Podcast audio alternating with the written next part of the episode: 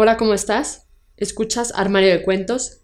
Yo soy Mari Carmen y el día de hoy toca Tu cuento hecho audiolibro, donde podrán escucharte cientos de personas alrededor del mundo a través de 11 plataformas donde publicamos Armario de Cuentos, entre las que destacan Spotify, iTunes, entre otras. Si quieres saber cómo hacernos llegar tu cuento, entra a la página www.armariodecuentos.com. Dicho esto, damos inicio. Mis muñequitos de Guatemala, de Gabriela Díaz. En ocasiones dejamos de soñar. Dejamos de creer en la magia. Las situaciones de la vida acaparan nuestra vida y nuestra mente. Crecimos tan rápido que se nos olvidó vivir esa niñez con tan solo una sonrisa lo tenía todo. No sé desde cuándo, solo me dediqué a vivir la vida. De cierto modo, porque para mí siempre estaban los demás antes que yo. Me llenaba de felicidad ayudar siempre que era requerida o el dar la ayuda sin que se me solicitara.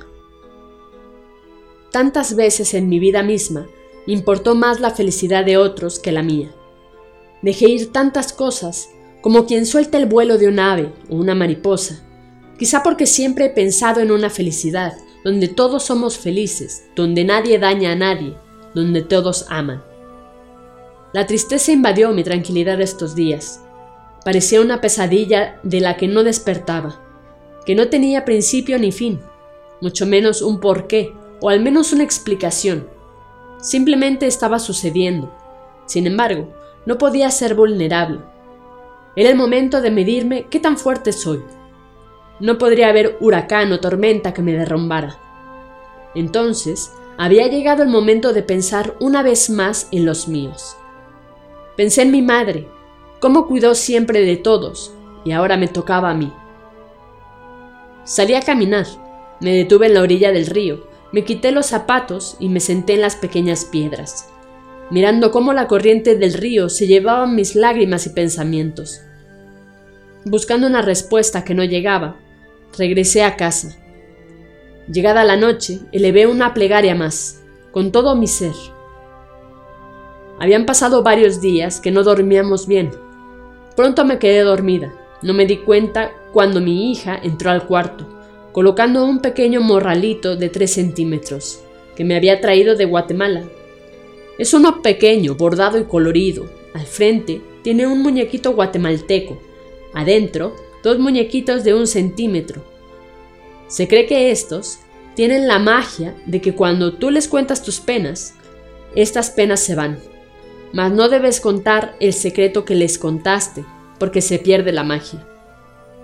Encontré la solución a esta situación. Comprendí que el soñar y la magia no es cosa de niños. La magia ocurre al volverte a encontrar contigo mismo, en el saber que el mismo universo conspira en tu ayuda, como la magia de estos pequeños muñequitos guatemaltecos. La magia y la fe van de la mano, pero sobre todo el amor si alguna vez te sientes abrumado por las situaciones de la vida, busca al niño interior que llevas dentro. Háblale, consuélalo, para que vuelva a ser feliz. Los sueños y la magia existirán siempre. No dejes de soñar. Fin. Esto ha sido todo. Espero que te haya gustado. Si fue así, compártelo con todos tus amigos. No olvides comentar qué te pareció este cuento de Gabriela Díaz Recuerda seguirnos en nuestras redes sociales, Facebook, Twitter e Instagram, nos encuentras como Armario de Cuentos. Con esto me despido, cuídate mucho, hasta la próxima.